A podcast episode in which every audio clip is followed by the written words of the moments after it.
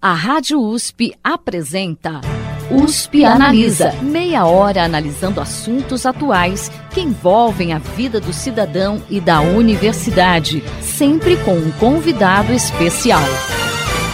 USP Analisa.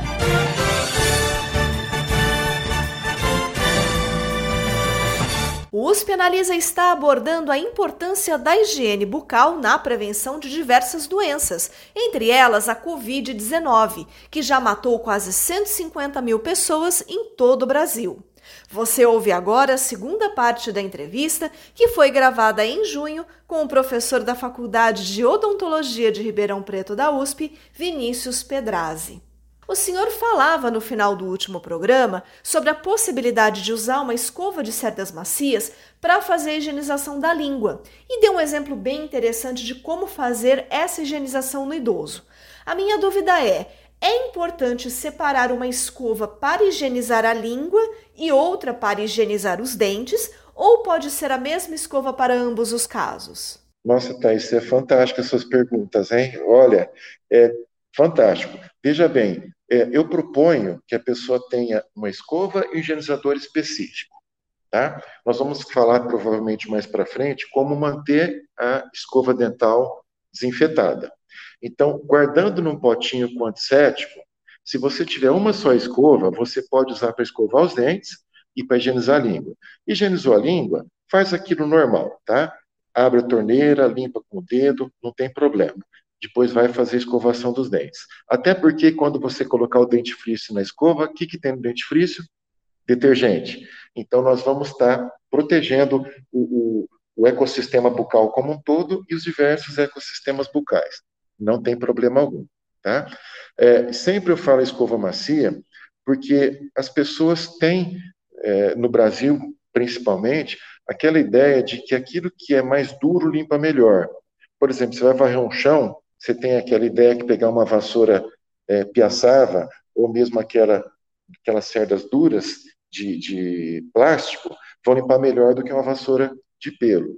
Mas você sabe, se você já limpou um chão, se pegar uma vassoura de pelos, você vai tirar mais pó do que a outra.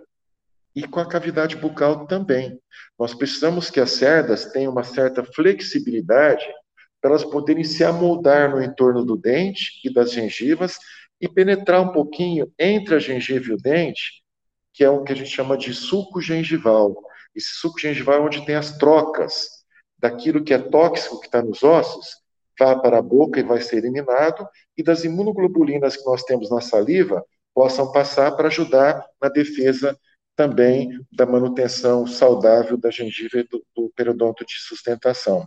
Então, é, não, não vejo problema em você usar é, só a escova para fazer os dois. Tá? O que é importantíssimo, quando nós falarmos depois na higienização da, da, da escova e eventualmente aí do higienizador de língua, muita gente pergunta, inclusive dentistas, ah, eu e meu marido, eu e minha esposa, eu e minha companheira, meu companheiro, nós somos muito unidos, a gente tem muito carinho. Podemos deixar a minha escova e a dele no mesmo copo? Não. Até quando eu fui publicar o primeiro trabalho, eu tive muita dificuldade, porque o revisor foi muito chato. Diga-se de passagem, se estiver me ouvindo, foi muito chato, mas ele, ele me trouxe um problema que eu não tinha pensado. É, o medo dele da gente desinfetar a escova era incentivar o compartilhamento da escova. E eu expliquei em inglês que não. É justamente para manter o uso individual, mas para evitar a recontaminação. E olha que interessante, a gente recomenda que quando você passa por uma gripe, um processo viral, aquela troca a cada três meses, que é fictícia, porque uma pessoa que é muito forte, que faz alterofilismo, que é um jogador de rugby ou de handball, é, não vamos ser, assim, inocentes de pensar que uma bailarina toda delicadinha, ou um músico, ou um professor que vai escrever, vai usar a mesma força para escovar os dentes. Não faz sentido né? Porque os músculos, eles estão com uma resposta muito forte. Tanto é que as indústrias produzem hoje escovas com os cabos plásticos maleáveis, até com rompe-forças, porque antigamente muita gente lacerava a gengiva, o lábio, a língua, até o soalho bucal, porque punha muita força, os cabos acrílicos fraturavam e aquilo lá virava uma ponta. Era quase um estilete que cortava muito. Então a indústria faz a parte dela, né? E claro, uma pessoa pode destruir uma escova em uma semana, não é recomendável. Tem de repensar e pedir auxílio para o dentista para ensinar como higienizar corretamente. Uma pessoa mais delicada pode ter uma escova por quatro meses, três meses, tranquilamente. Tá? Mas a escova é para uso individual. Poxa, Vinícius, mas lá em casa nós somos uma família de sete. Somos eu, minha esposa e cinco filhos. Sete copinhos. Branca de Neve, sete anões, sete copinhos. Um copinho para cada pessoa da família.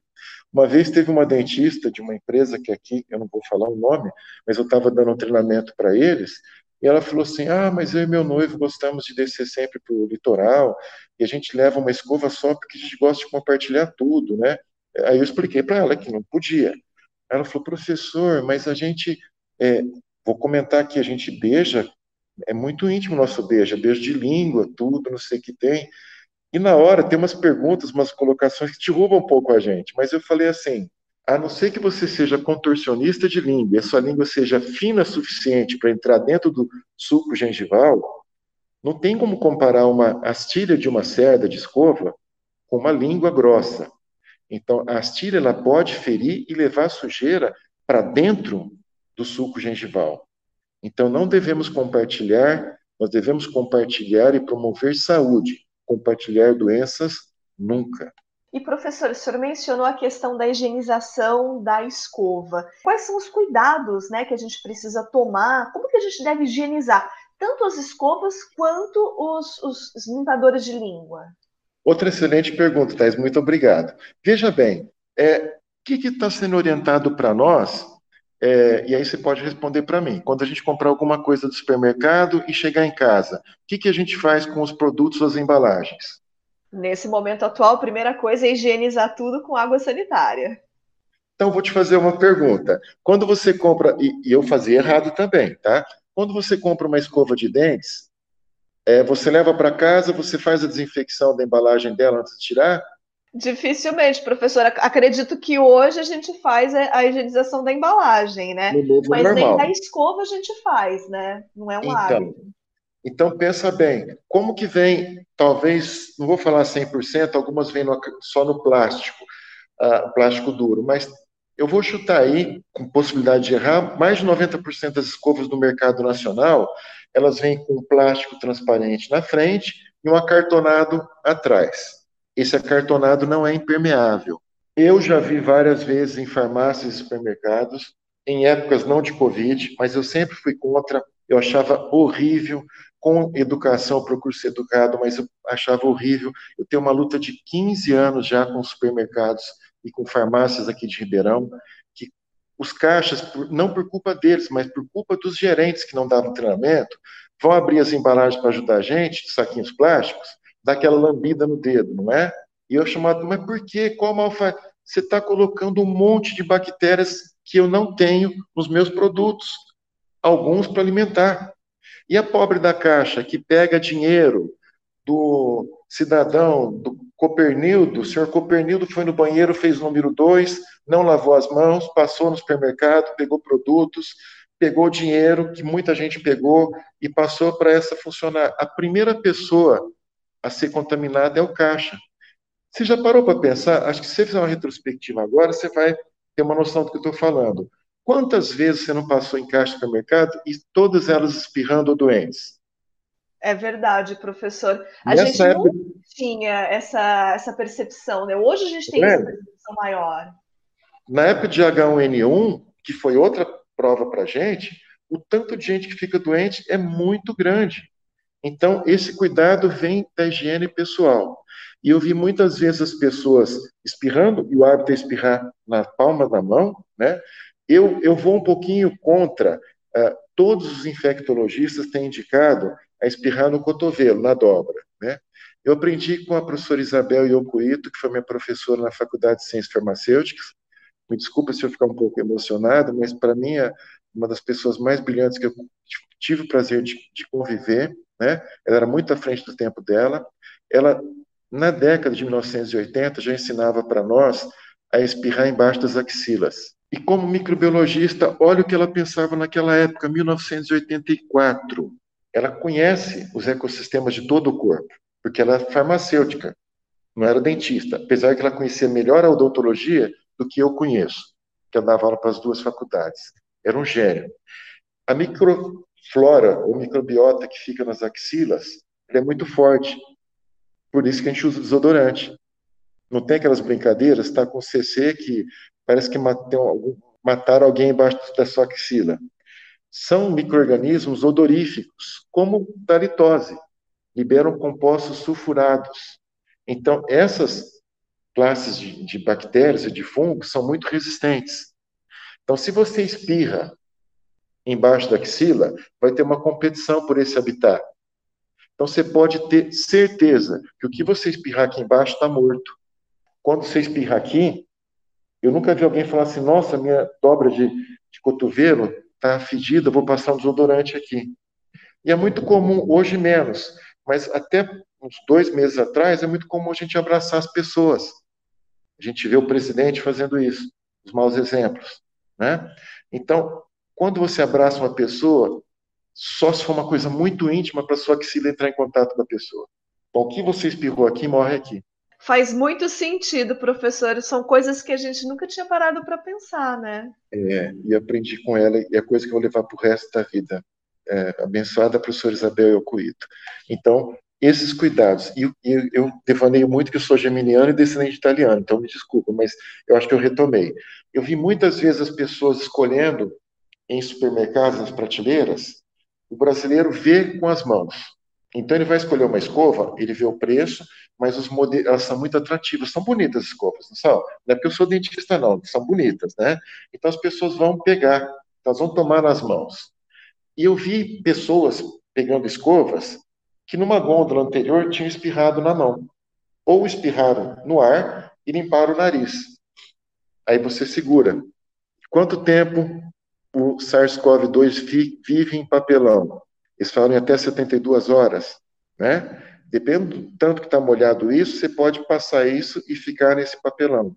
Então, o ideal é sempre a gente comprou a escova, chegou em casa, limpa ou borrifa água sanitária, abre a escova, aprendi isso com a professora Isabel em 1989.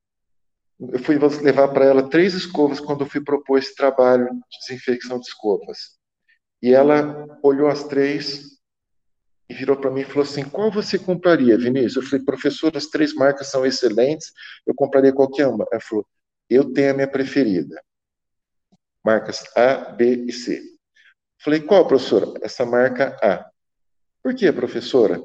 Ela virou para mim e olhou no acartonado, o picote das marcas B e C estava na cabeça da escova, serrilhado. O picote da marca A estava no cabo. E ela me falou: veja o que eu estou te falando, não é invenção minha. Eu tenho de deixar bem claro para os ouvintes. Tudo que eu estou passando são pessoas que me ensinaram, eu tenho de render homenagem a elas. Ela falou, em 1989, Vinícius, quando você for abrir a escova, você lava suas mãos? Eu falei, não, professora, então começa a lavar as mãos. 1989.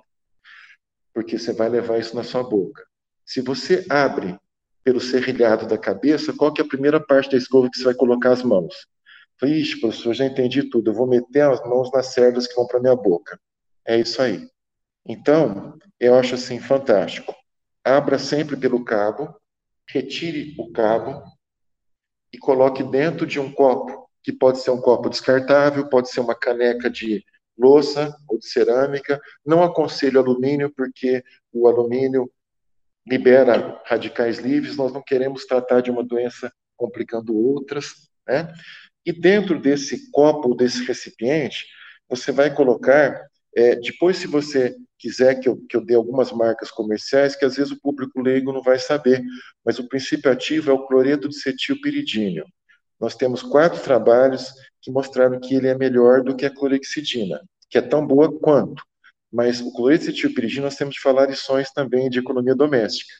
Além dele ser mais barato, é, eu aprendi com uma certa professora chamada Isabel Yokoito, que eu não citei aqui, que ela preocupava qual que é a máxima concentração para matar microorganismo e a máxima diluição, quer dizer, a mínima concentração para matar o microorganismo e a máxima diluição para poder matar sem devolver para o esgoto um detergente que vai contaminar o esgoto. Então, ela fazia essa concentração inibitória mínima e a máxima é, diluição inibitória. E ela fez várias concentrações do corecetilpiridínio e testava em placas, isso testes in vitro, né, com semeaduras, com meios de cultura. E ela descobriu que o clorecetilpiridina 100%, ele é menos eficaz do que ele a 50% diluído em água, água limpa. Vamos fazer mais uma analogia para ficar mais fácil para as pessoas? Você já deve ter visto várias reportagens. Por que usar o álcool 70 se tem o álcool absoluto 100% ou álcool 96%? Para que essa frescura de fazer economia com álcool? É porque o álcool 70% ele é mais eficaz por dois motivos. Primeiro, 100% ele é muito volátil, ele evapora muito rápido, perde substantividade. E segundo, algumas paredes bacterianas não permitem a entrada do álcool, mas elas são rompidas por clivagem pela água, a gente chama de hidrólise. Então a hidratação do álcool ajuda ele a ter mais eficácia, e 70% é o ideal. Para o cloreto de cetilpiridino, a mesma analogia. Ele é 50%, ele tem mais eficácia do que ele puro. E aí, se você gasta, sei lá, 12, 14 reais num frasquinho de 330 ml, não faça diluição no frasco, só dilua na hora de usar, porque o fabricante põe a quantidade de conservante suficiente para manter aquele frasco eficaz. Então, nunca diluam antes de usar. Coloca um pouquinho dele no copo e completem com a mesma quantidade de água o suficiente para cobrir a cabeça da escova e a mesma altura da cabeça da escova do pescoço dela, que é a parte que vai entrar dentro da boca. E com o higienizador de língua, o terço final da ponta ativa. É, nos nossos laboratórios, isso a gente também não faz sozinho, é toda uma equipe, né? E fica aqui os meus agradecimentos ao professor Castro do Nascimento, que eu sou padrinho de casamento, é um professor maravilhoso, ele que cuida dessa parte de é, microbiologia, né? A gente trabalha com DNA bacteriano, é uma técnica fantástica, com PCR, que é o que estão usando para diagnosticar o Covid também, né? E dentro do, do, do laboratório, nós conseguimos, em condições normais, com alunos, eles escovavam e deixavam lá, todos os dias. Até 10 dias, as escovas imersas nessa solução, elas estavam livres de bactérias, até 10 dias. Só que a partir do sétimo dia começava a dar uma turbidez. Tanto o professor Castro quanto eu, nós não gostamos do que vimos. A gente olhava, aquele líquido ia perdendo a transparência e dava um aspecto de sujo. Então, o que a gente recomenda? Deixa aí uma margem de segurança e uma vez por semana troca essa solução. Tá? Escovou os dentes, coloca lá e deixa até a próxima escovação. Comprou a escova, antes de escovar, deixa 20 minutos. Depois de 20 minutos, ela está pronta para você fazer a escovação. Tá? Sempre enxague a escova antes de colocar o dente frício, porque alguns enxaguantes, principalmente esse que contém a clorexidina, eles têm um tenso ativo, que é o lauril sulfato de sódio, que ele pode inativar o dente frício, ou o dente frício pode inativar o enxaguante. Então, tem um intervalo de 30 minutos entre um e o outro, tá? Então, cuidado com isso só. Pronto para limpar. Nós queremos que a pessoa trabalhe com os instrumentos limpos. Você já pensou um cozinheiro, que eu vejo muito isso, eu acho horrível, enfiar a colher na boca e depois misturar na salada e provar, não é? Mas você já pensou um professor de culinária ensinar isso para os seus alunos? Então, eu, enquanto professor de materiais dentários preventivos e correlatos, eu tenho de ensinar que o instrumento para promover a limpeza bucal tem de estar limpo e pronto para uso. Bom, professor, infelizmente essa aula que a gente está tendo hoje sobre higiene bucal está quase chegando ao fim.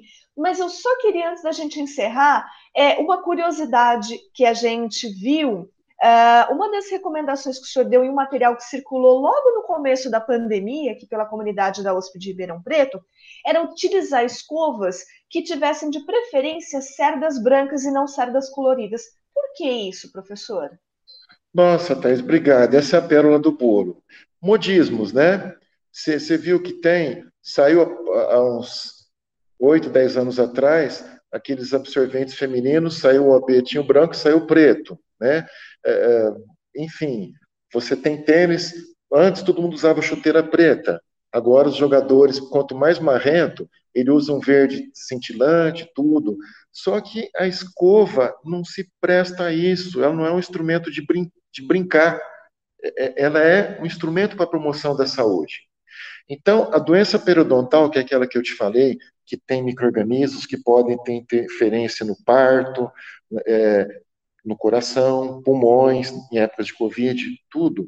A doença periodontal, o primeiro sinal clínico que a gente tem que algo não está bom com a nossa gengiva, que é o periodonto de proteção, ou com ossos, ligamentos e o cemento, que é o periodonto de sustentação da raiz, né, que é onde tem a periodontite, é sangramento espontâneo ou após escovação. Quando a gente escova, é muito seria um pecado eu falar para você, para os ouvintes, comprar sempre um dentifrício branco. Não, tem dentifrícios géis que são excelentes, até alguns melhores não são brancos, e quando em contato com a boca produzem muita espuma. E essa espuma branca, incolor ou misturada com alguma coisa, ela mascara muitas vezes o sangramento que está tendo.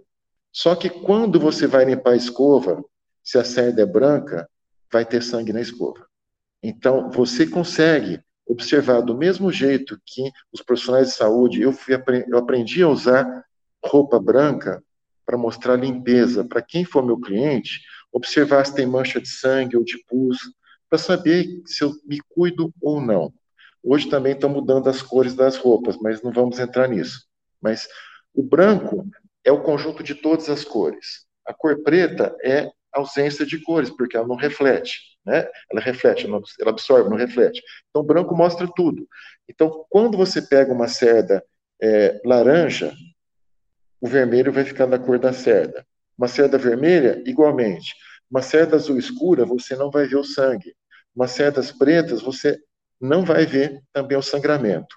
Então, é, é, os professores de periodontia, eles sempre fazem essa pergunta. Qual que é o sinal clínico de saúde bucal, periodontal? A ausência de sangramento após a sondagem. É uma sondinha metálica que você põe dentro do suco e puxa. Se não sangrou, é porque está limpo. E como que o paciente sabe que não está com doença periodontal? Ausência de sangramento após escovação dental. Então, é um, fica a dica aí. Tá? Você pode gostar da cor, é, se é palmeirense vai comprar verde, o outro é corintiano vai comprar uma que tem preto e branco. Não. Cerdas brancas. Sempre. Bom, fica a dica para todos os nossos ouvintes. Infelizmente, o nosso tempo chegou ao final. Hoje nós conversamos com o professor da Faculdade de Odontologia de Ribeirão Preto da USP, Vinícius Pedrazzi. Tivemos aí uma aula sobre higiene bucal e o quão é importante a gente se atentar aos cuidados com a nossa boca para a nossa saúde em geral, principalmente em tempos de Covid-19. Professor, muito obrigada pela participação do senhor aqui hoje.